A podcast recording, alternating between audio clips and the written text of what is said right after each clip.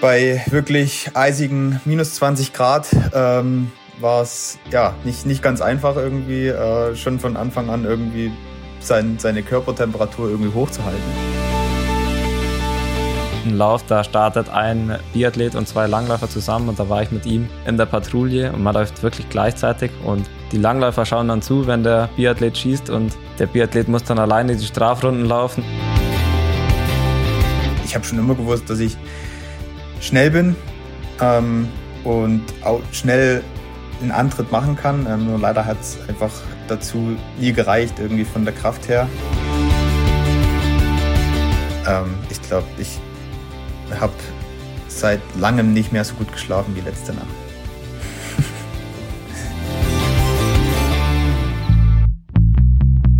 She Happens. Der Wintersport-Podcast mit Vinzenz Geiger.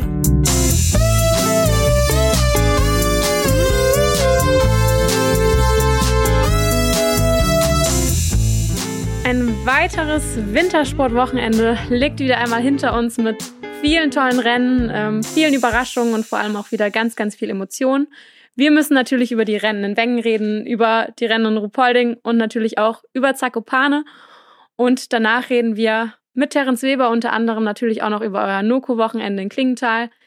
Mein Name ist Corinna Horn und mir zugeschaltet sind mal wieder zum einen aus München Moritz Batscheider. Hello. Und aus Oberstdorf Vincent Geiger. Servus. Jungs, ich habe es gerade schon gesagt, es gab sehr, sehr viele Highlights dieses Wochenende.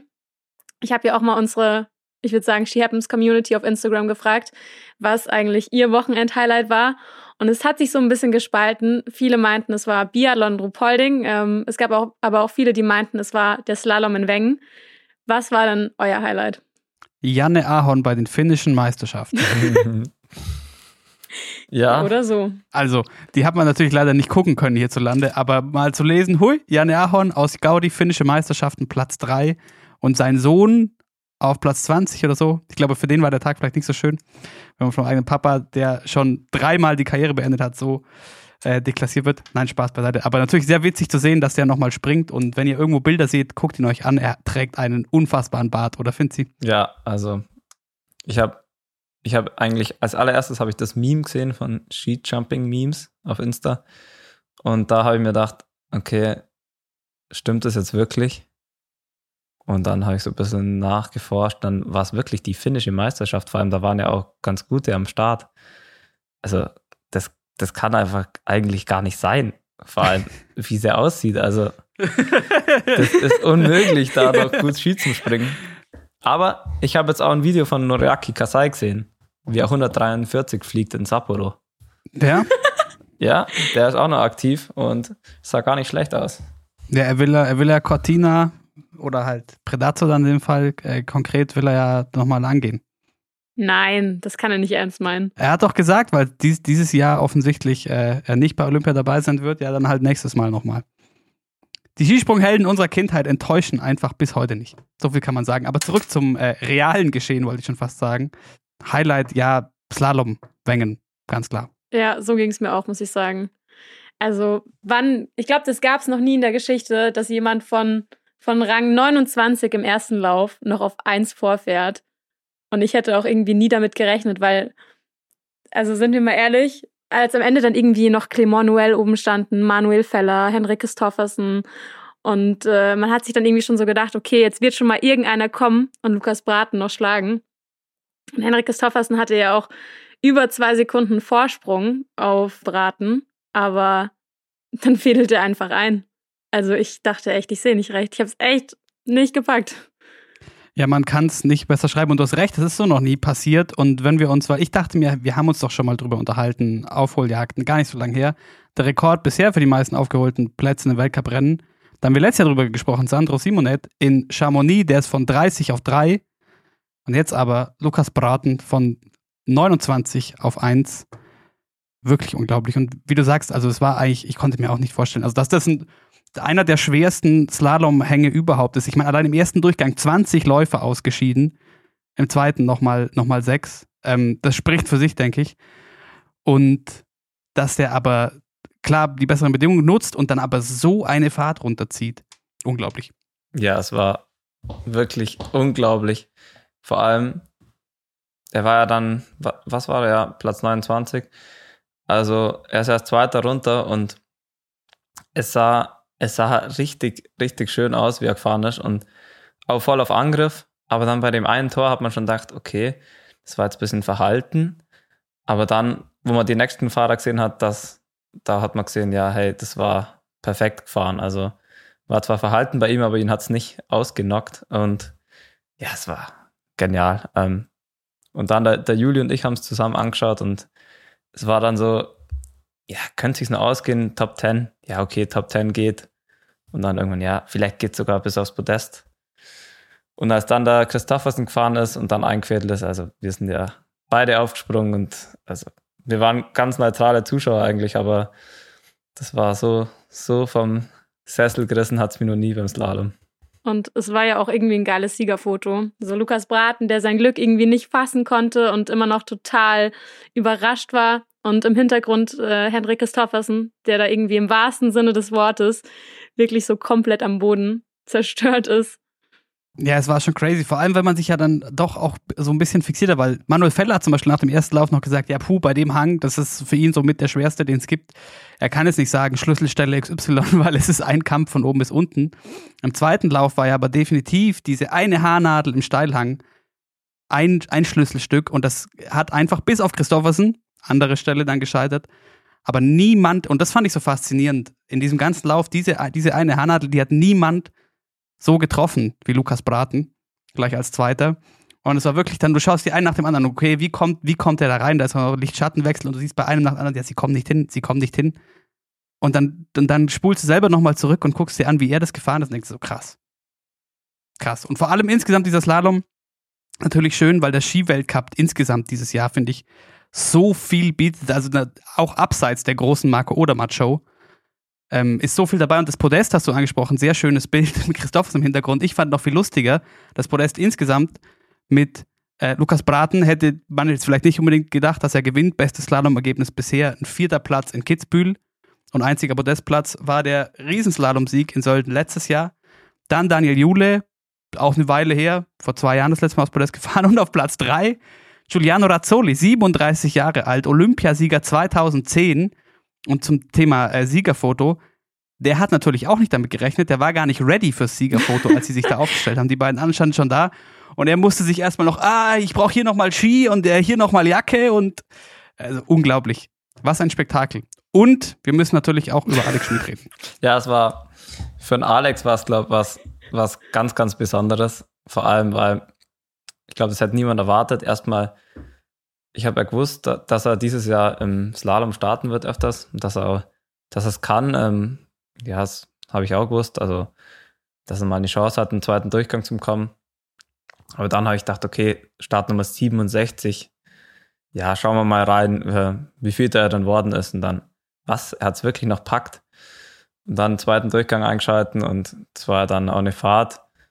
Man hat dann erstmal gedacht, okay, ja, war recht verhalten, aber die war ja dann doch noch einiges wert und ja, 14. Platz, erste Mal im zweiten Durchgang, ich glaube, das hat er sich nicht erträumt und ja, war dann einfach äh, richtig cool. Mega. Auf einmal bester Deutscher im Slalom. Lino Strasser, eigentlich auch auf Bestzeitkurs noch im zweiten Durchgang. Auch er ausgeschieden. Und Alex Schmid gleichzeitig im ganzen DSV noch was Gutes getan, nämlich noch einen zusätzlichen Startplatz für den Slalom gesichert. Und da ist natürlich die Frage dann, okay, wer soll den denn besetzen? in Peking. Und vielleicht sehen wir den Alex dann da nochmal. Hätte ich jetzt auch nicht so mitgerechnet. Aber dann lass uns doch vielleicht noch kurz auf die Speedrennen schauen. Ähm, klar, da lief es jetzt bei den deutschen Herren auch nicht so gut. Ähm, Im Super-G lief es noch gut, im, am ersten Wettkampftag mit Platz 4 von Ramet Baumann und Platz 6 von Peppi Ferstl, aber die, die beiden Abfahrten waren ja doch wirklich ähm, ein Satz mit X, würde ich jetzt mal sagen. Ähm, ich würde aber gerne mit euch über Vincent Kriechmeier sprechen, ähm, der ja eigentlich eine, Co eine Corona-Infektion hatte, dann auch an den beiden Abfahrtstrainings ähm, nicht teilnehmen konnte. Und eigentlich besagte die FIS-Regel, dass wenn man diese beiden Abfahrtstrainings nicht mitfahren kann, äh, dann darf man ja auch nicht im eigentlichen Rennen dabei sein. Die FIS hat ja dann noch ein, ein extra Abfahrtstraining für ihn am, am Tag vorher angeboten, wo er sich ja dann auch nur aus dem Starthaus geschoben hat ähm, und dann gleich auch eben die Fahrt abgebrochen hat. Und es hat ja schon für sehr, sehr viele Diskussionen gesorgt. Ähm, wie, wie ist da jetzt so, so eure persönliche Meinung zu der ganzen Sache? Also ich muss sagen, es gibt zwei Sachen, die ich nicht check, dass es die so gibt. Und zwar gar nicht unbedingt nur, dass man jetzt ein Sondertraining für ihn einrichtet. Da verstehe ich natürlich auch äh, den Unmut und die Frage so, okay, hätte man das auch für jeden gemacht so? Also, und da haben ja verschiedene Athleten auch gesagt, ja, da hilft ein großer Name schon, wenn du sowas mal möchtest. Ähm, aber prinzipiell die Regel, und es gilt ja nicht nur jetzt mit diesem Sondertraining, sondern prinzipiell. Also, wie du sagst, man muss mindestens in einem Training gestartet sein, um an der Abfahrt teilzunehmen. Aber man muss ja auch nur gestartet sein. Also, es ist ja auch nicht das erste Mal, dass wir sehen, dass sich da einer rauslässt und dann gleich abschwingt. Und das geht mir ehrlicherweise nicht in den Kopf, warum das so ist. Ähm, und das Zweite ist, und Finzi, da würde ich dich auch fragen, ähm, wie konnte der überhaupt in Wengen sein? Weil, also die FIS-Corona-Regeln äh, sind ja für euch die gleichen wie die für Alpinen, nehme ich jetzt mal schwer an. Es gibt auf jeden Fall nur einen FIS-Covid-Protokoll. Und da steht ja drin, dass es eigentlich zehn Tage sind, bis man dann wieder inklusive negativen Testergebnis anrücken darf bei Wettkämpfen. Ja, das kann ich dir jetzt auch nicht äh, perfekt beantworten. Ich habe noch keinen positiven Test gehabt bis jetzt, Gott sei Dank. Und ja, man, man muss einfach seinen PCR-Test dann vor der Anreise hochladen, ähm, sonst bekommt man keine Akkreditierung. Und ja, ähm, ich glaube, er hat wahrscheinlich auch einfach seinen negativen Test hochgeladen und dann ist er angereist. Also ich denke, ähm, wieso dann die Quarantäne nicht gegolten hat oder an was das lag, das kann ich dir nicht beantworten. Also ich habe eine mögliche Antwort gefunden, die habe ich aber leider nicht wirklich bestätigt äh, bekommen.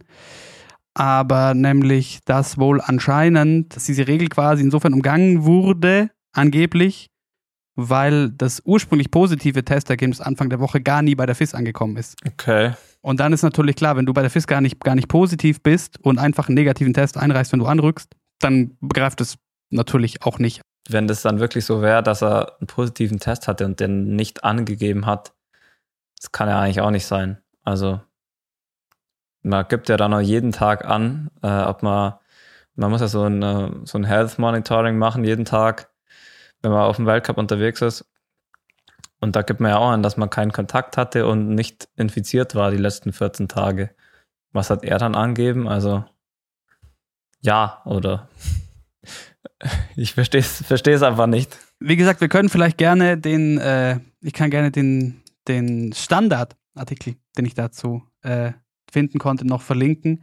Prinzipiell aber natürlich die Frage, also wenn er Anfang der Woche positiv war, ähm, dann ist Freitag schon wieder ein Super-G-Fahren, Samstag eine Abfahrt. Natürlich so oder so eine sehr kurze Zeit einfach. Also so viel wissen wir ja. Ja, und ähm, ich muss sagen, ich finde schon auch diese ganzen Kritiken, wie du gesagt hast, gerade eben aus der Schweiz, auch sehr berechtigt. Zum Beispiel der Schweizer Verbandspräsident Urs Lehmann, der gesagt hat, das ist eine der größten Sauereien, die jemals im Skirennsport passiert sind. Ähm, Bert Volz, der auf der anderen Seite natürlich auch sagt, ähm, ich bin zwar in der Leaderbox, ich bin zwar in die Leaderbox gegangen, um vor Kriechmeier den Hut zu ziehen. Wenn ein Rennfahrer nach einem tagelangen Shitstorm ohne richtiges Training eine solche Leistung abliefert, ist das schon sehr beeindruckend. Aber die FIS muss sich nun endlich ernsthaft hinterfragen, was sich diese Leute beim Slalom in Zagreb und jetzt bei der Regelauslegung im Fall Kriechmeier geleistet haben, ähm, ist einfach nur noch lächerlich. Also wie gesagt, ich finde ähm, diese, diese Frage eben um seine, um seine Sondergenehmigung in dem Sinne ähm, schon sehr berechtigt, muss ich sagen. Der Kugelblitz hat immer recht. Bert Volz hat ja auch noch dazu gesagt, so ja, also mit Sicherheit hat Vincent Kriechmeier ausgenutzt, dass er weniger Fahrten darunter in den Beinen hat, dementsprechend frischer ist, aber dass er natürlich trotzdem Respekt hat vor der Leistung. Ich glaube, also ich verstehe ehrlicherweise persönlich die Aufregung, aber die, also die Überspitzung von Schweizer Seite, gerade nachdem die Schweizer sich ja sonst immer so, so super fair äh, präsentieren und so, einer der größten Skandale aller Zeiten, so, pff, weiß ich jetzt nicht. Ich habe, ich glaube eher, dass sich halt prinzipiell, jetzt schauen wir jetzt Zagreb an, schauen wir uns auch Aussagen an, die es gibt von Markus Waldner aus den letzten Wochen, schauen wir uns das jetzt an, dass der Skiweltcup einfach dass Corona einfach zeigt, was für ein fragiles Gebilde das ist. Ähm, und da halt gerade vieles einfach nicht funktioniert und sich zeigt, okay, so schnell geht's halt auch. Und dann, weil Markus Waldner hat er noch gesagt vor ein oder zwei Wochen, er macht's, er ist sich wirklich nicht sicher, ob sie das mit allen Top-Leuten dabei durchkriegen bis Olympia. Und das ist ja schon erstmal erstaunlich. Und es zeigt sich dann vielleicht, okay, unter Corona-Aspekten, es ist vielleicht nicht die beste Idee, die eine Woche in Frankreich zu sein, die nächste in Kroatien, die übernächste in der Schweiz und so weiter und so fort. Ähm, und, und viele andere Dinge. Dann generell Standorte zu gewissen Zeiten. Also man weiß, Zagreb, das ist mit Schnee nun mal einfach hm, schwierig. Und dann jetzt, also ich glaube, um zu mal zurückzukommen, weil Markus Wallner danach auch gesagt hat, so ja, das hätten sie jetzt auch für jeden anderen Athleten gemacht mit dem Sondertraining. Ähm, ihm ist einfach wichtig, dass wegen diesem verdammten Corona, hat er gesagt, äh, jetzt die Athleten da nicht mehr äh, so schlimm benachteiligt werden. Und vielleicht ist es einfach eine, ja, ein, ein verzweifelter Versuch, dieser, diesem sehr volatilen, schwierigen Gesamtgebilde und diesen Problemen, in dem der Skiweltcup einfach steckt, irgendwie äh, entgegenzutreten, zu sagen, okay, geht's aber jetzt das nicht auch noch. Die Diskussion wollen wir jetzt nicht auch noch haben oder so. Auch wenn es dann noch mehr Diskussionen auslöst. Mm. Also, ich glaube, dass das für, dass das einfach nur wieder ein Symptom ist dieser ganzen Probleme, die sich im Skiweltcup gerade zeigen. Ähm, und natürlich, unabhängig davon, ob man jetzt äh, pro Kriechmeier oder pro Schweizer Skiverband oder was auch immer ist, äh, natürlich erstmal merkwürdig ist, dass man da die Regeln ändert. Und ähm, Andererseits finde ich es aber auch ein bisschen überspitzt zu sagen, das ist einer der größten Skandale aller Zeiten. Und dann wurden ja die Theorien noch weiter gesponnen, weil ja äh, Vincent Kriechmeier für eine gewisse Skimarke fährt, bei der der FIS-Präsident bis vor kurzem noch CEO war und äh, dass es deshalb Bevor Be Bevorteilung gab und so weiter. Ähm, weiß ich jetzt auch nicht, ob, ob's, ob dann wirklich alles so, so äh, krass war jetzt an diesem Wochenende. Es war halt auch einfach, man, zurück zum Sportlichen, es war halt auch einfach eine großartige Fahrt von ihm, muss man auch sagen. Ja, also allen Respekt, vor allem mit dem Shitstorm und auch ohne Training oder im Prinzip war ja die verkürzte Abfahrt seine Trainingsfahrt. Und ja, das dann zum Gewinnen war sehr, sehr stark einfach. Aber dann lass uns doch vielleicht noch kurz auf die Damen-Speedrennen in Zauchensee schauen, ähm, die nämlich vor allem für Kira Weidle, beziehungsweise ja nur für Kira Weidle aus dem DSV sehr, sehr erfolgreich ausgegangen sind. Ähm, sie ist ja in der Abfahrt Zweite geworden. Ist sehr, sehr knapp ein Zehntel an ihrem ersten Weltcupsieg vorbeigeschrammt. Und ich glaube, Moritz, du hast die Speedrennen sehr, sehr ausführlich verfolgt, oder? Ja, weil ich, äh, das sind da Zauchensee, ich finde auch, das sieht so herrlich aus. Also dieser Start, dieser Booster einfach nur quasi. Unfassbar ja. schnell aufs Tempo. Ähm, das macht wahnsinnig Spaß anzugucken. Und es war auch von vornherein, hat sich ja so ein bisschen angedeutet, ah, wir hatten ja mit der, mit der Kira gesprochen, kurz vor Weihnachten noch, das Thema mental nicht ganz auf der Höhe, sonst passt eigentlich vieles schon. Und dann war am Donnerstag klar, als sie äh, Beste im Training war, wo sie Sophia Gotcha immerhin 1500 gegeben hat, schnellste Zeit, dachte mir, hm, das könnte spannend werden. Die hat auch schon mal, Kira Weidle fühlt sich da wohl, hat auch schon mal eine Europacup-Abfahrt gewonnen und so. Und es war dann auch wirklich ein Fest anzugucken. Sie kam ja gleich mit Start Nummer drei und ist ziemlich, ziemlich smart gefahren. Die meisten anderen sind sehr aggressiv angegangen, möglichst spät, immer raus aus der Position. Und sie ist eigentlich recht hoch, oft irgendwie reinkommen und hat dadurch aber irgendwie recht smart immer genau richtig ähm, die Schwunganfahrt getroffen und war danach wieder super schnell in der Position. Und das hat sich im Endeffekt ausgezahlt. Also super Rennen von ihr. Der Sturz von Sophia Gotcha, habt ihr den gesehen? Ja. Ich muss sagen, ich war ein bisschen ein bisschen, ja, ich würde fast sagen, geschockt von Sophia Gotcha an diesem Wochenende, weil wir wissen ja, sie ist eigentlich die Speed Queen schlechthin, hat eh schon wieder so viele Rennen gewonnen den Winter und dann stürzt sie nicht nur am Samstag, sondern wird am, am Sonntag im Super G auch noch 19. Also ihr Wochenende war es definitiv nicht. Man muss aber noch dazu sagen, ich hatte ja schon Angst, dass es so läuft wie, wie letztes Jahr zum Beispiel, wobei da war es nicht im Rennen so, aber dass sie halt wieder in einer Bombenform ist und wieder zum genau falschen Zeitpunkt eine Verletzung. Man muss natürlich sagen, also wie sie halt fährt, ist halt auch einfach alles oder nichts. Es ist Attacke am liebsten, weil ich gerade von der Position gesprochen habe, gar nicht raus aus der Abfahrtsposition, alles durchschieben. Und nach der dritten Zwischenzeit, da wo Kira Weidle noch einen kleinen Fehler gemacht hat, drückt sie ihr in der, in der Kompression Sophia Gottschalk den Außenski weg und weg ist sie. Und ich muss aber sagen, das, das ich finde ich, find ich immer wieder beeindruckend. Ähm, da hatten wir es bei der WM schon davon mit dem Sturz von Markus Eisenbichler andere Sportart, aber wie er noch richtig den Kopf rauszieht, finde ich immer beeindruckend zu sehen, wenn, wenn Athleten klug stürzen quasi. Also die Gedankenschnelle noch zu handeln, in ihrem, in Sophia Gotchas Fall, die Gedankenschnelle sich, sich im Rutschen quasi noch irgendwie zu drehen, um nicht mit den Beinen voran ins Netz zu kommen, um und irgendwie wieder Knieverletzung oder so.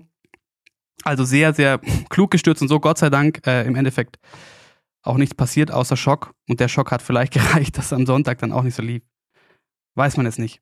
Und Lara Gut Berami hat gewonnen. Der war es vielleicht auch mal zu vergönnen, nachdem sie bisher gar keinen Auftrag hatte gegen Sophia Gotcha. Und die fährt halt auch unglaublich schön. Das ist wirklich ein Fest, der zuzugucken, findet ihr nicht? Ja, fand ich auch, aber was ich bei ihr so krass fand, weil sie hat es ja wirklich so richtig zerlegt letztens. Also, wenn man den Sturz gesehen hat, da hat man sich gedacht, okay, da müsste eigentlich auch ein Schock vorhanden sein. Da muss man auch erstmal ähm, so mutig sein und dann sich wieder so reinhauen. Zu, zu so einer Abfahrt gehört ja wirklich dazu, wie die Sophia Gotcha immer sagt, only the brave. Also, das ist ja wirklich, das ist krass, dann nach so einem Sturz so, so anzugreifen und so runter zum Scheppern. Also, sehr, sehr beeindruckend. Voll. Eins fand ich bei, bei Lara Gut noch, äh, noch interessant, nämlich äh, den Zielsprung. Den hat sie ein bisschen versemmelt, den hat sie gestreckt genommen und mal vor Augen zu, äh, geführt zu bekommen, weil man sieht es oft natürlich nicht so drastisch, gerade im Zielsprung fällt es natürlich auf, wie viel Zeit man dadurch auch verlieren kann. Also sie, sie hatte noch fast vier Zehntel auf, auf Kira Weidle und wahrscheinlich den Großteil dieser drei Zehntel, die sie noch verloren hat, hat sie dann dadurch verloren. Durch diesen, diesen Sprung, den sie gestreckt genommen hat, fand ich interessant zu sehen, wie viel man da tatsächlich ähm, noch verlieren kann oder aufholen kann, wenn man den Schwung vielleicht äh, besser nimmt als Läuferin XY. Aber alles in allem, also Tauchensee für Kira Weidle, richtig gutes Statement. Jetzt so drei Wochen vor den Spielen und wie gesagt, eine Abfahrt, die echt schön ist zum Anschauen, finde ich. Apropos Zielsprung, schauen wir noch ganz kurz zu die, zu die Skisprung-Verrückten nach Zakopane mit Publikum und den Deutschen sehr gut getan hat am Samstag ein zweiter Platz im Teamspringen. Findest du, hast du irgendwas sehen können? Ja, also am, Sonntag habe ich das Springen noch gesehen. Ähm, oder zumindest ein paar Springer. Die wichtigsten habe ich dann auch danach noch bei der Heimfahrt dann angeschaut und ja, war, war cool, dass da Kale wieder ähm, zurück ist und so einen grandiosen Wettkampf gemacht hat. Das waren ja wirklich zwei sehr, sehr gute Sprünge und ich glaube, es war ja dann, ja klar, der Marius Lindwig hatte einfach im zweiten eine brutale Rakete, aber sonst, äh, ja, war sehr, sehr cool. Und gefühlt auch ganz lange echt ein, ein, ein Zentimeter springen. Also es ging dann wirklich sehr, sehr knapp her. Ja, es war, glaube ich, ähm, leichter Rückenwind und es war nicht einfach zum Springen. Wenn dann noch Rückenwind ist, dann ist öfters mal so, dass man, wir sagen dazu, alle springen ins gleiche Loch. Ähm, dann streut die Schanze nicht so. Und so war es dann auch wieder. Es waren alle recht, also die To-Beat-Linie war ja dann auch immer relativ ähnlich und es sind ja wirklich alle in die Nähe gesprungen und haben dann auch viel die Haltungsnoten ausgemacht.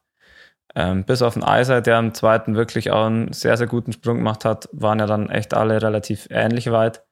Am Schluss dann der Kobayashi hat es nicht mehr ganz hinbracht, ähm, seinen ersten Sprung nochmal so einen zu machen. Aber dann im Endeffekt war es dann, glaube ich, ein sehr verdientes Ergebnis so. Und für die Deutschen, Stefan Honger hat gesagt, wahnsinnig wichtig der Podestplatz von Karl Geiger. Ähm, da kann er die anderen ein bisschen mit hochziehen, weil er meint, also Markus Eisenbichler hat sich auch sehr gefreut, weil der hatte wahnsinnig schwierige Bedingungen auch im zweiten Durchgang noch und einen super Sprung hingelegt.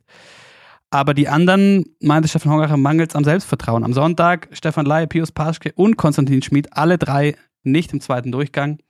Severin Freund hätte noch die Chance gehabt, seine Olympia-Quali komplett zu machen. Hat er nicht geschafft. Also irgendwie hakt es da gerade noch ein bisschen. Und es ist noch ein Springen bis die Olympianominierung stehen soll.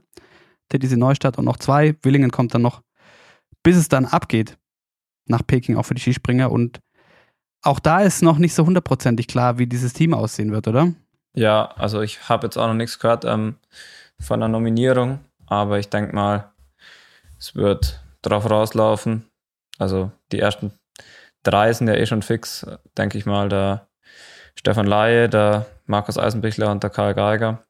Und dann 4 und 5 gibt es jetzt aktuell, wenn man sich die Ergebnisse anschaut, kann man sich wahrscheinlich auch zusammenreimen, dass es vermutlich auf einen Severin Freund und einen Konstantin Schmid rauslaufen wird. Aber ich weiß jetzt auch nichts, habe auch keinen Kontakt gehabt, also es ist einfach nur meine Einschätzung und ich weiß nicht, wie es jetzt sein wird und kann er sich da auch sehr schnell ändern, aber ich denke, dass die fünf dann werden.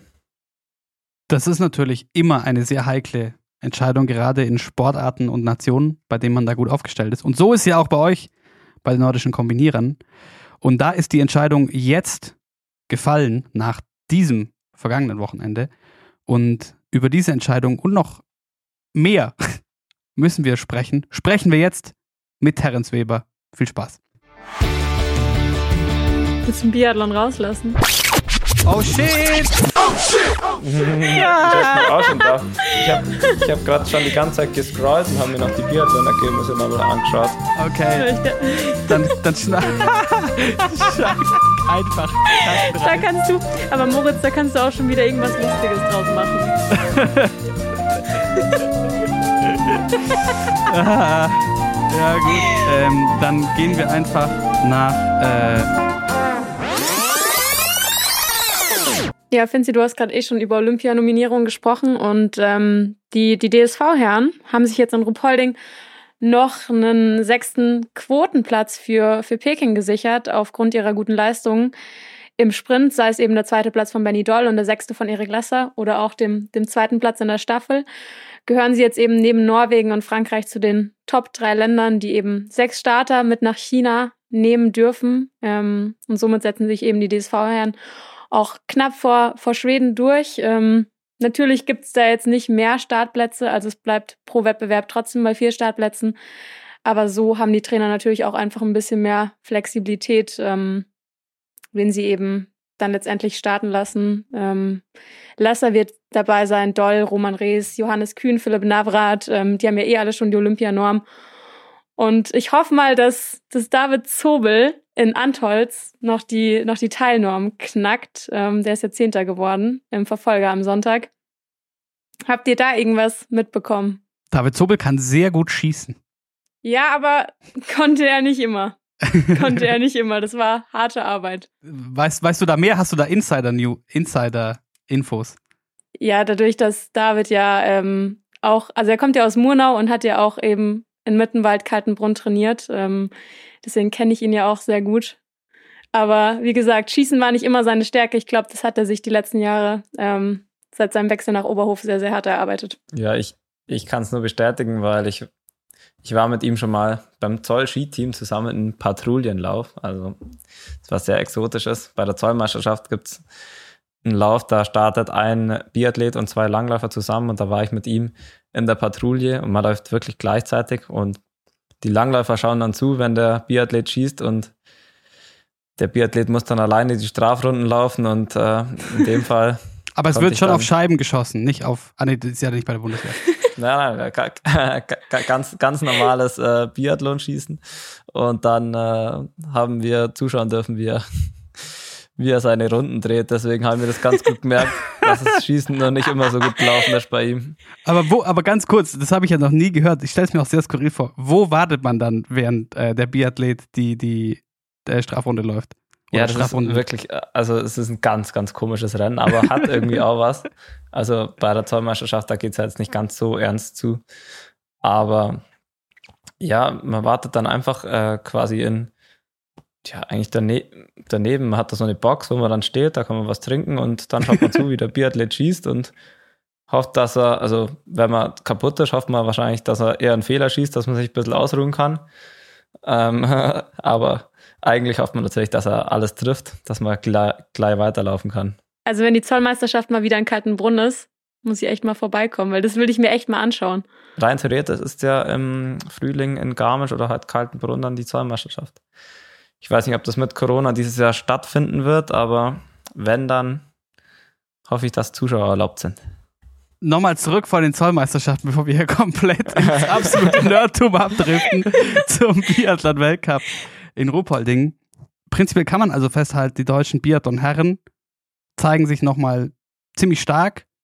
Es ist ja generell, wir haben letzte Woche noch gesagt, der deutsche Biathlon kurz vor Olympia, hm, wissen wir nicht so. Wie ist denn mit den Frauen, Coco?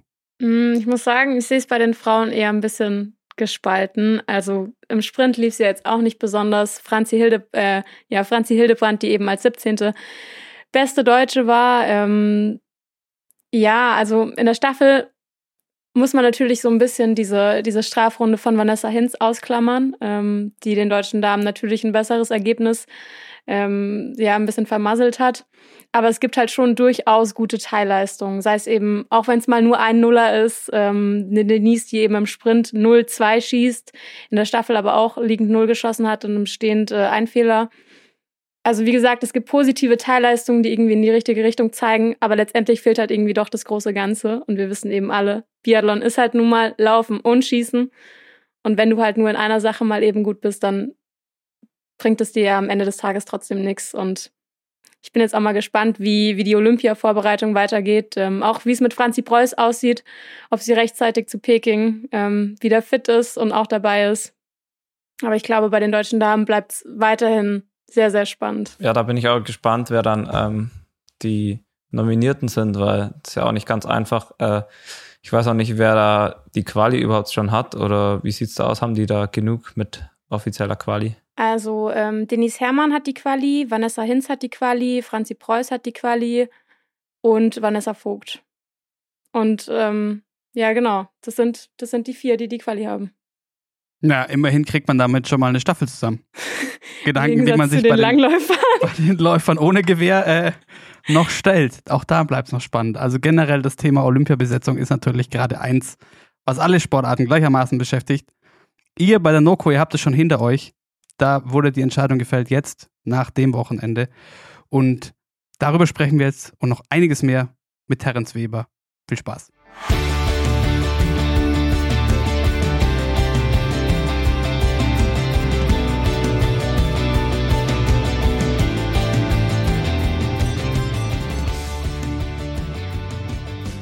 Und jetzt aber, allerhöchste Zeit wurde endlich mal wieder ein Kombinierer mit ordentlicher Frisur. Nein, Spaß beiseite und no offense, Finzi. Aber es gibt ja dann doch noch ein paar aus der deutschen Mannschaft, äh, die wir noch nicht da hatten und umso schöner, dass wir jetzt einen hier haben, der zum ersten Mal mit bei den Spielen dabei sein wird. Unter anderem auch darüber werden wir sprechen. Hallo Terence Weber. Ja, servus. Freue mich dabei zu sein. Vielen Dank für die Einladung. Finzi, ich hoffe, das war jetzt äh, gerade kein zu tiefer Schlag. Die Leute sehen ja deine Frisuren auch nicht bei den Aufnahmen, aber letzte Woche war ein Highlight. Ja, jetzt sieht es halbwegs gepflegt aus. Nicht direkt aus der Dusche. Kann man schon so machen. Jungs, wir müssen erstmal über das Wochenende sprechen. Heimweltcup in Klingenthal. Und kein deutscher Podestplatz war drin. Was war da los? Zu schlecht gesprungen. Würde ich sagen. Also es war ja sehr, sehr sprunglastig.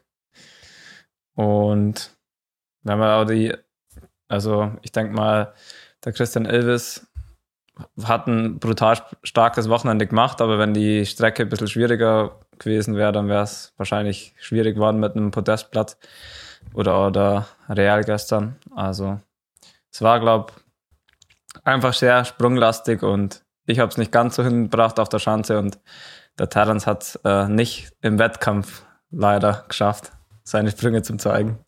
Ja, also ich glaube, von meiner Seite her war es ähm, sowohl auf der Schanze als auch in der Loipe ähm, recht schwierig. Äh, ich konnte da wirklich ähm, ja gar keinen Anschluss finden irgendwie und von daher sind bin ich äh, auch recht weit hinten gelandet. Ja, aber ich meine ja, weil du im Training und im PCA ja sehr gut dabei warst. Deswegen meine ich ja, also bei dir war es eh so, ich war ja eigentlich immer relativ weit weg, jeden Sprung. Aber bei dir war ja schon, ähm, du warst ja schon sehr nah dran zum Teil. Hat er dann nicht immer alles zusammenpasst. Es war ja dann doch wieder ein bisschen windig, wie immer in Klingenthal, aber ähm, du warst ja in dem einen, in dem einen Durchgang warst ja souveräner erster Platz, in, einen, in dem einen Trainingsdurchgang. Ja, ja, nee, ich denke, von der Sprungseite, meine Sprünge habe ich eigentlich gemacht, das, was ich äh, machen wollte. Und ja, Klingdal ist immer sehr, sehr windig, sehr unterschiedlich von den Bedingungen. Und dieses Wochenende habe ich einfach, ja, leider nicht das, das größte Glück erwischt. Und bisschen schade, es hat mich auch geärgert, weil ich eben im, am Freitag wirklich sehr gut dabei war. Ähm, ich glaube, zweimal Zweiter, einmal den Durchgang gewonnen. Und ähm, ja, von daher hat's mich schon geärgert, dass es am, am Samstag und Sonntag wirklich ähm, relativ schlecht funktioniert hat. Ja, ich wollte es gerade sagen, im PCA am Freitag bist du ja Zweiter geworden. Also der war ja eigentlich echt gut.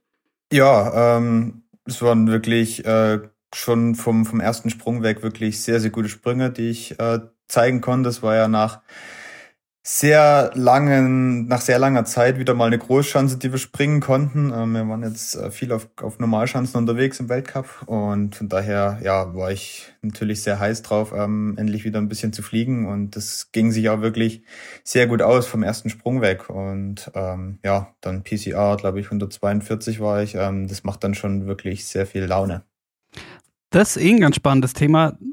Wie, wie ist das für euch? Weil es ist ja wirklich extrem bei euch kombinieren teilweise die, die Steps von Schanze zu Schanze. Also sind die Unterschiede ja, ja enorm. Ist das eine, eine große Challenge, gerade für dich als eigentlich sehr guten Springer oder kannst du da fix umschalten?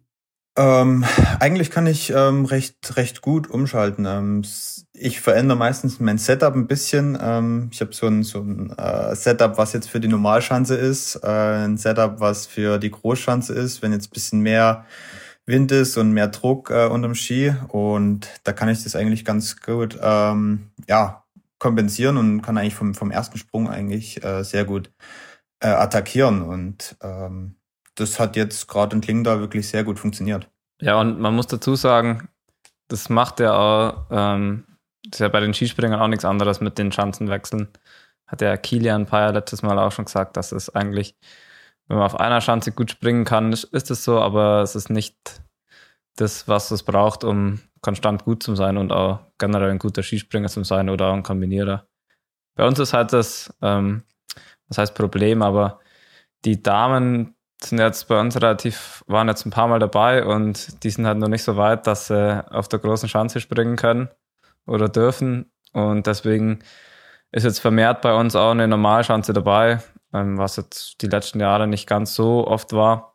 Gut, in äh, Predazzo kommt dann noch dazu, dass die, die, oder weil die Firma, dass die große Schanze leider ähm, kaputt ist und die wird, glaube erst oder sollte eigentlich schon lang ähm, renoviert werden oder saniert werden. Aber ich glaube, das verzögert sich jetzt ein bisschen durch die Olympischen Spiele, die dann in vier Jahren sind. Und deswegen sind wir da jetzt auch wieder auf der Normalschanze gesprungen. Aber ich hoffe, dass es ähm, bald wieder mehr Großschanzen gibt. Ich glaube, dass oft, dass es dann auch ein bisschen ein besserer Wettkampf ist, was äh, ja, was das der Ausgleich von einem, vom, von einem Springer und einem Läufer. Also große Chance und schwere Strecke macht ja dann eigentlich unsere Sportart aus. Aber ist da nicht dann auch das Ding, was ja doch auch so einige Großschanzen gibt, wo es dann schnell recht selektiv zugeht, äh, dass vielleicht die Löcher noch, noch größer werden? Ja, ähm, gerade so, so Ruka ist eigentlich so ein Kandidat, wo es äh, meistens die Abstände wirklich sehr, sehr groß sind. Aber es hat man, glaube ich, dieses Jahr ganz gut gesehen, dass es eigentlich hauptsächlich ähm, immer der Fall war, weil es dort auch recht windig war und sehr unterschiedlich. Und dieses Jahr war es wirklich vom Wind extrem konstant und, und wirklich sehr, sehr fair. Und dann, ja, hat man gesehen, dass, dass die Abstände auch gar nicht so groß sind. Ähm, und ja, wie man auch am Samstag dann hatte, wirklich auch eine Riesengruppe dann sich bilden konnte dadurch eben. Aber dann lasst uns doch vielleicht doch nochmal aufs Wochenende blicken. Ähm, Jan Magnus Rieber war ja aufgrund seiner Rückenprobleme wieder nicht am Start. Johannes Lamperter hat sowohl Samstag als auch Sonntag wieder gewonnen. Äh, vor dem ehesten Christian Ilves, der ja eigentlich auch ein sehr, sehr guter Springer ist und den Winter auch schon häufiger in die Top 15 gelaufen ist. Aber ich muss sagen, mich hat's schon, schon sehr überrascht, dass er dann irgendwie an beiden Tagen vor allem auch so konstant aufs Podium gelaufen ist. Ähm, wie habt ihr das erlebt? Ja, wie der, wie der Vince schon gesagt hat, ähm, ist wirklich ein sehr extrem guter Springer und das hat er jetzt am Wochenende auf jeden Fall wieder gezeigt, dass er ähm, ja durchaus so ein Springen gewinnen kann. Und ähm, er hatte einfach ja so viel Vorsprung schon äh, durchs Springen sich rausgesprungen, dass er ja, dass, dass äh, eigentlich keiner da die Möglichkeit hatte, irgendwie aufzuschließen. Und ähm, deswegen waren die Podiumsplätze eigentlich schon von von Anfang an oder von nach dem Springen äh, ja vergeben. Und ähm, das ist, glaube ich, ähm, ja, hat er einfach gut gemacht, muss man sagen. Ja, auf jeden Fall. Also er ist ja wirklich so gut gesprungen in letzter Zeit und jetzt in Klingenthal hat das er, ich glaube, jeden Sprung gezeigt. Ich glaube, da war kein einziger dabei, weil der schlecht war. Und ja, wie ich schon vorher gesagt habe, das war sehr, sehr sprunglastig. Also wir sind ja dieses Jahr die Runde andersrum gelaufen. Das Fernsehen wollte das anscheinend so. Ähm, das hat die Runde etwas leichter gemacht. Also es war gefühlt einmal hoch und dann wieder in Abfahrt und wieder runter. Und dann war so ein langes äh, leicht bergab und dann eben wieder leicht bergauf Stück. Und da ist natürlich, wenn man in einer Gruppe läuft, wenn man vorne läuft, macht man halt die doppelte Arbeit und hinten drin ist dann äh, relativ entspannt. Und so können sich natürlich schlechtere Läufer relativ gut halten.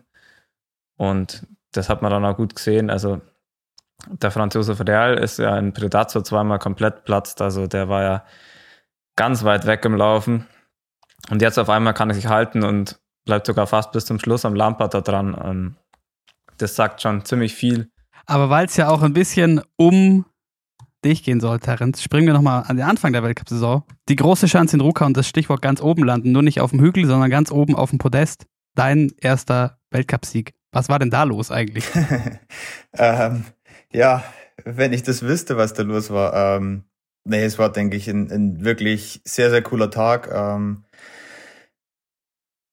in, in, ja, ein Tag, den ich so schnell, glaube ich, nicht vergessen werde. Ähm, hat alles schon angefangen mit einem wirklich sehr, sehr guten Sprung, ähm, wo ich dann auch direkt geführt habe nach, nach dem Springen. Ähm, war natürlich auch mein erster Sprungsieg überhaupt im Weltcup. Ähm, schon, schon eine coole Sache. Und ähm, ja, dann, dann der Lauf.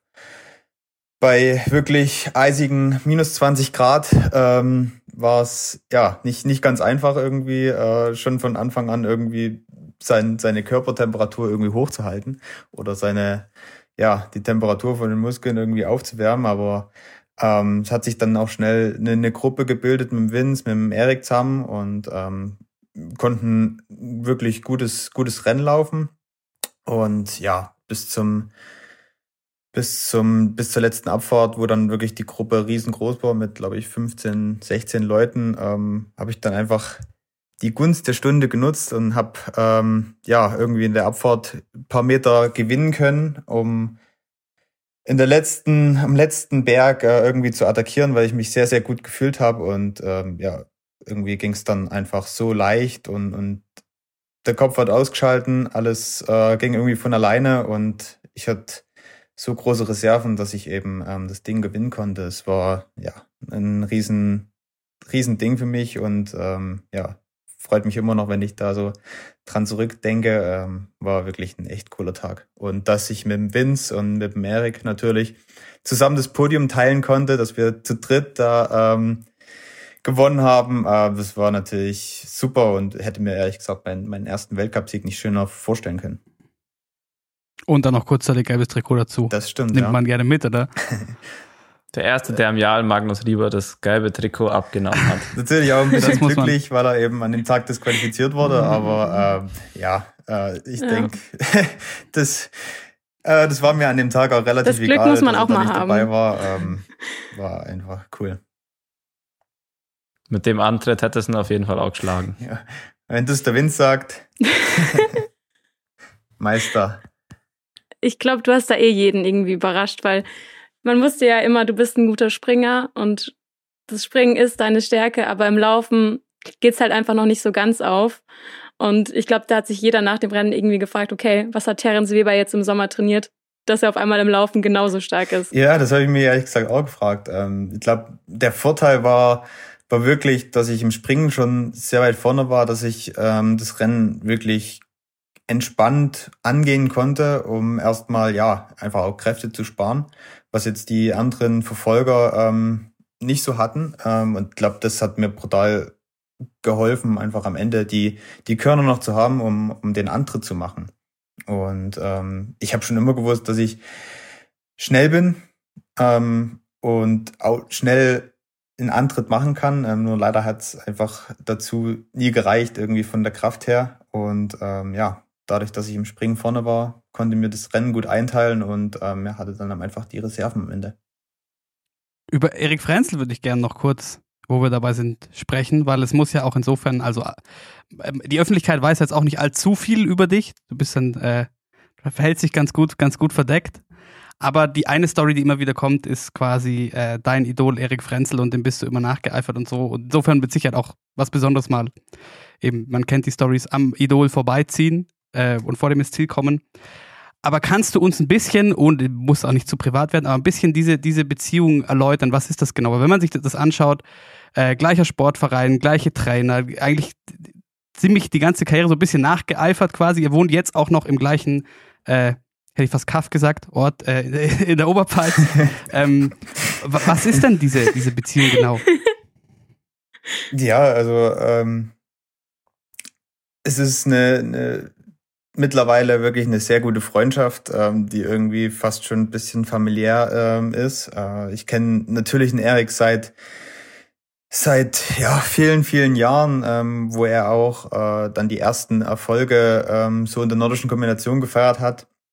Ähm, habe ich natürlich schon zu ihm aufgesehen, weil ich wusste, er kommt, äh, wir kommen aus dem gleichen Ort und ähm, ja, er, er macht einfach das, wo wir alle hinwollen und ähm, dem wollte ich natürlich immer nacheifern und ich habe zu ihm aufgesehen, seit ich eigentlich mit der mit der nordischen Kombination angefangen habe und ähm, ja, bin dann aber eigentlich auch ähm, so ein bisschen meinen Weg gegangen. Klar hat sich dann vieles auch irgendwie ein bisschen überschnitten und ähm, ja, aber trotzdem muss natürlich jeder, jeder irgendwie seinen eigenen Weg gehen. Ähm, das ist natürlich auch jetzt dahin reicht, wo, wo der Erik jetzt ist, dass wir zusammen Wettkämpfe bestreiten können und ähm, jetzt zusammen auch zu Olympia fahren können, das hätte natürlich vielleicht vor, vor 10, 15 Jahren äh, nicht unbedingt alle gedacht. Und ähm, von daher freut es mich wirklich sehr, ähm, dass wir ein, ein sehr gutes Verhältnis haben. Ähm, ich denke, wenn, wenn ich irgendein Problem habe, kann ich ihn auf jeden Fall immer fragen und, und er ist immer ähm, da, wenn ich, wenn ich äh, irgendein Problem habe oder irgendeine Frage. Und äh, ich glaube, umgedreht ist es auch so. Wir teilen uns jetzt mittlerweile auch schon seit, seit vielen Jahren das Zimmer. Ähm, er hat ähm, Vince ersetzt irgendwie. Wir waren ja am Anfang zusammen im Zimmer. Ähm, seit jetzt mhm. drei, vier Jahren dann der Erik. Und äh, ja, wir bringen natürlich auch viel Zeit zum, zusammen. Und da ist es schon wichtig, äh, sich gut zu verstehen. Ja, und Terence, jetzt fahrt ihr ja auch zusammen nach Peking zu den Olympischen Spielen. Ähm, für dich werden es deine ersten Olympischen Spiele sein, ähm, für Erik seine letzten. Hermann Weimenbuch hat ja gestern am Sonntag die Olympianominierung bekannt gegeben. Ähm, Manu Feist und Fabian Riesle werden ja leider nicht dabei sein. Ähm, ist es für dich schon, schon so ein bisschen greifbar, dass du jetzt äh, bald nach Peking fliegst? Ähm, ja, es ist tatsächlich ähm, ja nicht mehr allzu lang hin und äh, irgendwie war das so vor der Saison irgendwie der große, der große Traum. Ähm, das wird ein Olympiajahr. Äh, es wird ja nicht einfach gegen ein wirklich sehr starkes Team sich durchzusetzen. Und als dann gestern die Nominierung irgendwie bekannt geben wurde, ähm, ja, es war irgendwie schon schon irgendwie Wahnsinn. Ähm, nach, nach, ja, es ist ja eigentlich nicht nur die vier Jahre, wo man drauf hinarbeitet, sondern eigentlich eine, eine ganze Karriere, fast ein ganzes Leben, ähm, wo man auf, auf solche Highlights hinarbeitet und dass man ja das dann irgendwie erreicht hat, ist schon erstmal ein bisschen, bisschen surreal, aber ähm, ich glaube, ich habe seit langem nicht mehr so gut geschlafen wie letzte Nacht. also, das wäre nämlich meine nächste Frage gewesen, ob du, nachdem du gleich zum Anfang der Saison in Ruka so vorgelegt hast, ob du zwischendurch noch Angst in Anführungszeichen hattest, dass es dich vielleicht erwischt und du nicht dabei bist.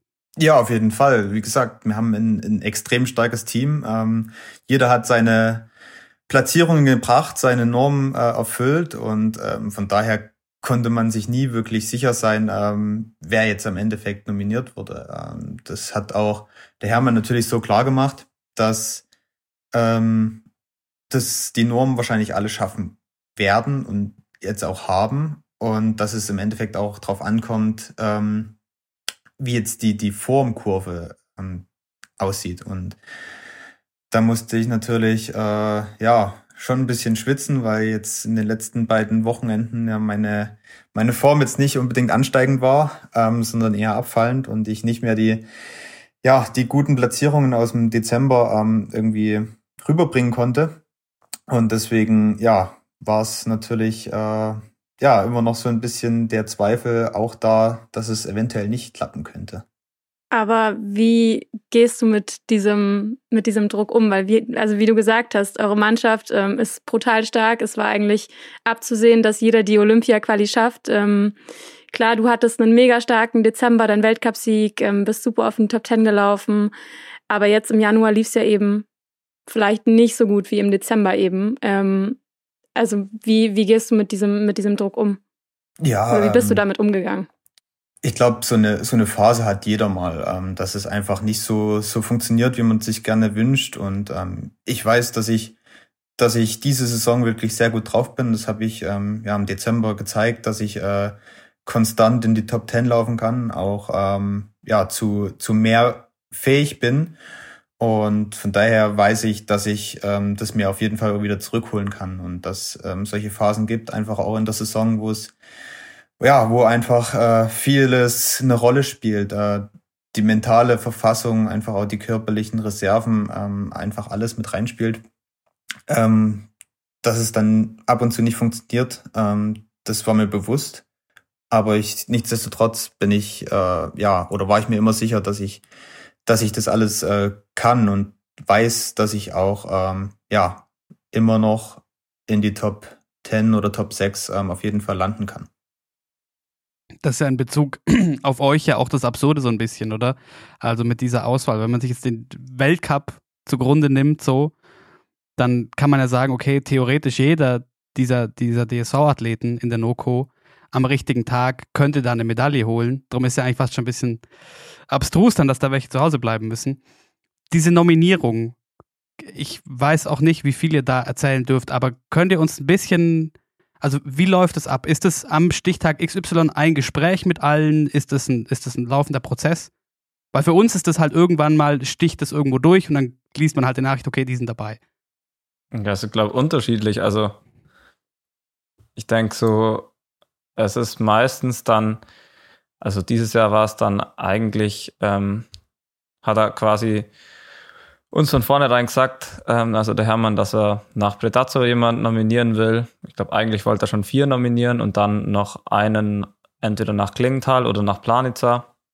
Und das sind dann, ja, sind dann einfach äh, Besprechungen mit der ganzen Mannschaft, wo er dann halt einfach äh, seine Gedanken erklärt und die Entscheidung dann. Also ist jetzt kein, ein, äh, kein, kein Einzelgespräch. Nee, also er holt da alle, alle zusammen, da gibt es einen schönen Stuhlkreis und dann ähm, wird das verkündet, was, was die Trainer ähm, natürlich intern dann entscheiden. Und jetzt ist es klar. Dann ist natürlich die Frage, wie sieht es jetzt noch aus? Also gerade nachdem Planitzer ausfällt, was machst du jetzt? Erstmal bis Seefeld. ja, bei uns steht natürlich jetzt äh, ab Mittwoch dann der Lehrgang an. Vorher noch ähm, werde ich jetzt bei der Olympia-Einkleidung vorbeischauen. Dann ähm, ja der Lehrgang in Oberstdorf, wo wir uns nochmal gezielt ja dann auf die Olympischen Spiele vorbereiten werden. Inwieweit jetzt genau oder was wir genau machen, ähm, weiß ich jetzt persönlich noch nicht. Ich denke mal, wir werden viel springen und natürlich auch laufen. Ähm, und dann geht's nochmal zwei, drei Tage nach Hause, um ja die Sachen zu packen, ähm, sich, sich da von der Seite vorzubereiten vielleicht nochmal ein bisschen Wäsche zu waschen, äh, um alles äh, dabei zu haben. Und dann werden wir ähm, ja an Seefeld anreisen, das Triple dort bestreiten und dann von Seefeld ähm, direkt nach Peking reisen. Fancy, du warst doch am Donnerstag in der Allianz Arena bei der Olympia-Einkleidung. Berichte uns doch mal. Ja, also wie sie aussieht oder wie die Einkleidung abgelaufen ist. Gerne zweiteres zuerst. Bilder habe ich schon gesehen. Ja, ich weiß nicht, wie man, wie man eine Einkleidung jemand erklärt, dass der sowas noch nicht erlebt hat. Also im Endeffekt ist da nichts Außergewöhnliches. Ähm, man geht dann halt von, äh, man hat so einen Laufzettel, äh, da stehen dann die einzelnen Stationen drauf und was man für Sachen bekommt und dann geht man die Stationen ab und dann wird man da halt eingekleidet. Und in meinem Fall war es halt dann so, durch das, dass die so nervös waren, dass ich ja pünktlich komme zu dem äh, Bild, wurde mir dann wirklich alles äh, äh, immer schön äh, hergerichtet und alles sofort äh, schnell, schnell äh, gegeben, dass ich auch alles schnell anprobieren kann, dass es auch, dass ich gleich weiterkomme und ja, da war ein bisschen Nervosität da von den äh, Volunteers. Die Nervosität war erstmal da, weil du da warst. ja, genau. Wenn so ein Riesenstar kommt, ist klar. Aber ja, man, man geht halt dann von Station zu Station und hakt halt die Sachen ab und nimmt, packt halt dann sein Zeug ein, probiert das noch. Ähm, und ja, dann ja, gibt schon coole Sachen. Also ist jetzt nicht, ist jetzt nicht wie so die alljährliche DSV-Einkleidung, die schon auch was Besonderes ist. Mittlerweile vielleicht nicht mehr so wie, wie am Anfang. Aber bei der Olympia-Einkleidung, da ja, erstmal die ganzen Klamotten und dann da waren äh, zwei Mädels, die einem da alle möglichen Lebensmittel einpackt haben. Und ich hatte auch nicht so viel Zeit und habe schon so eine riesen, riesen Einkaufstüte bekommen. Da nimm das, magst du nochmal eine Tüte? Ich so, nein, ich kann gar nicht so viel tragen. Und schnell dadurch und ja, im Endeffekt läuft man einfach von Stand zu Stand und nimmt sich seine Sachen mit, probiert es noch schnell und dann ähm, war es das eh schon. Ja, ich fand ähm, den Kommentar von Erik Lesser ganz cool, weil Team Deutschland hat ähm, auf Instagram eben das Bild von euch vor der Allianz Arena gepostet und Erik Lesser hat einfach kommentiert, wenn wir uns mit den Klamotten richtig positionieren, können wir unterwegs immer Tic-Tac-Toe spielen. das, ja. äh, das könnt ihr ja mal ausprobieren. Ihr habt ja äh, zwischendurch durchaus ein paar Tage Zeit auch mal mit euren Wettkämpfen. Da kann man sowas immer ausprobieren. Aber Terence, wie, wie geht's dir damit? Du hast vorhin jetzt schon gesagt, es werden vermutlich andere Spiele sein. Ähm, Finzi, du meintest, es werden wahrscheinlich vielleicht doch nicht so andere sein jetzt wie in Pyeongchang. Aber dennoch wird ja über Peking sehr, sehr viel diskutiert, ähm, sei, sei es Menschenrechtsverletzungen, Überwachung, Staatspropaganda, ähm, sportlicher Boykott, diplomatischer Boykott, über was da alles geredet wird. Ähm, wie geht's dir jetzt mit dem, mit dem Ganzen? Ähm, ja, in allererster Linie bin ich natürlich wahnsinnig froh, dass ich überhaupt dabei sein kann. Ähm, ich denke, die Olympischen Spiele ist für jeden Sportler ähm, das große Highlight und das große Ziel in einer, in einer sportlichen Karriere irgendwie mal dabei zu, gewesen zu sein. Und das ist natürlich jetzt durch äh, ja, Corona und ähm, alles, was man natürlich im Vorfeld auch über, über China da hört, ähm, ja, nicht, nicht besonders schöne Sachen sind, die man hört. Ähm, ja, es ist, es ist für mich als Sportler natürlich schwierig, aber ähm, nichtsdestotrotz, ähm, man, man arbeitet irgendwie in, jetzt vier Jahre drauf hin und oder oder eigentlich seit seit man angefangen hat ähm, mit Sport, um ähm, ja und und das ist eben dann ja so viele negative Sachen sind, die man hört, ähm, ist natürlich sehr schade, aber im Endeffekt ähm, sind wir ja, Leistungssportler und, und ähm, für jeden ist es das Ziel, dabei zu sein und dass man das jetzt schafft, ähm, es macht mich wahnsinnig stolz und ich weiß nicht, ob es in vier Jahren nochmal ich nochmal die Chance dazu bekomme, ähm, bei Olympia dabei zu sein und von daher ähm, freue ich mich trotzdem riesig auf, auf die Spiele, um ja, um mein Land da zu vertreten und das ist wirklich eine, eine große Ehre.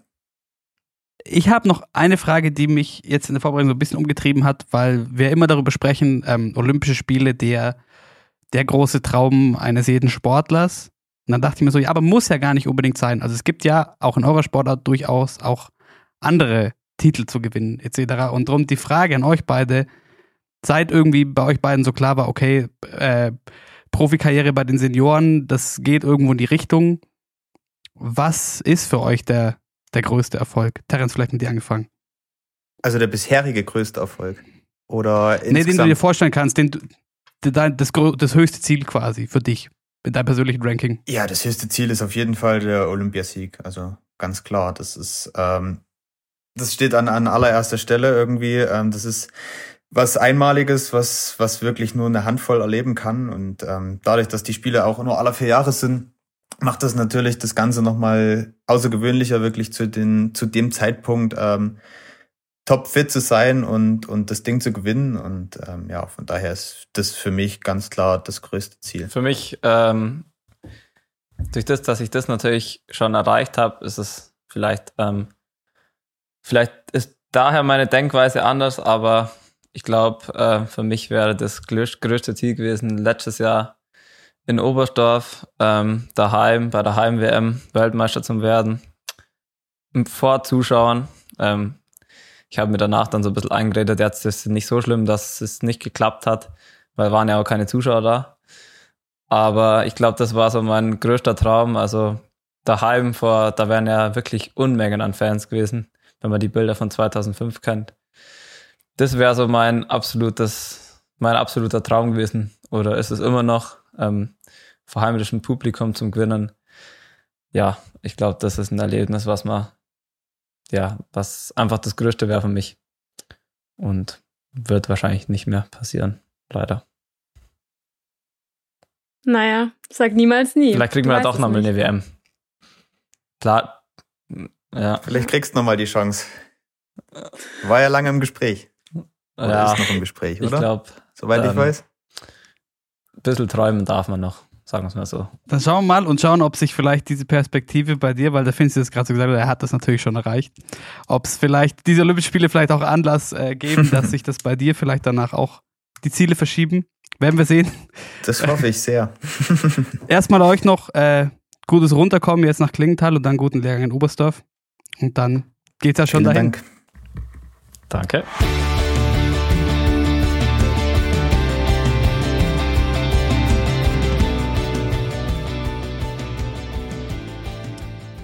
So, und dann war's das für heute. Nächste Woche geht's weiter mit She Happens und es steht einiges an am Wochenende. Die Highlights fliegen uns förmlich um die Ohren. Kitzbühel, Cortina bei den Frauen im Ski Alpin. Dann haben wir noch Biathlon in Antholz, wir haben Skispringen in Titisee Neustadt und noch einiges mehr. Ein Gast werden wir bis dahin auch wieder auftreiben. Und ich sage vielen Dank fürs Lauschen. Coco, was für relevante Infos brauchen die Leute noch, bevor wir sie aus diesem Wahnsinn entlassen für heute? Falls ihr wieder irgendwas loswerden wollt, ähm, schreibt uns gerne auf Instagram at she.happens.pod oder natürlich wie immer auch gerne oldschool eine Mail an wintersport at m945.de und ich glaube, das war's eigentlich Ansonsten soweit. können auch den Finzi auf LinkedIn schreiben. Wir sind, wir sind erreichbar. Ja, genau. Also falls jemand äh, Let's Do Business machen will mit mir, ist, ist, ist so, eine, so ein Vorschlag, der da immer kommt. Wenn man, wenn man jemand eine Nachricht schicken will, kommt als erstes Let's Do Business. Also gerne melden. No, I don't. Ich sag, für heute haben wir genug Business gemacht. Bis dahin, Ja, es ist macht spät. es gut. Adios. Ciao.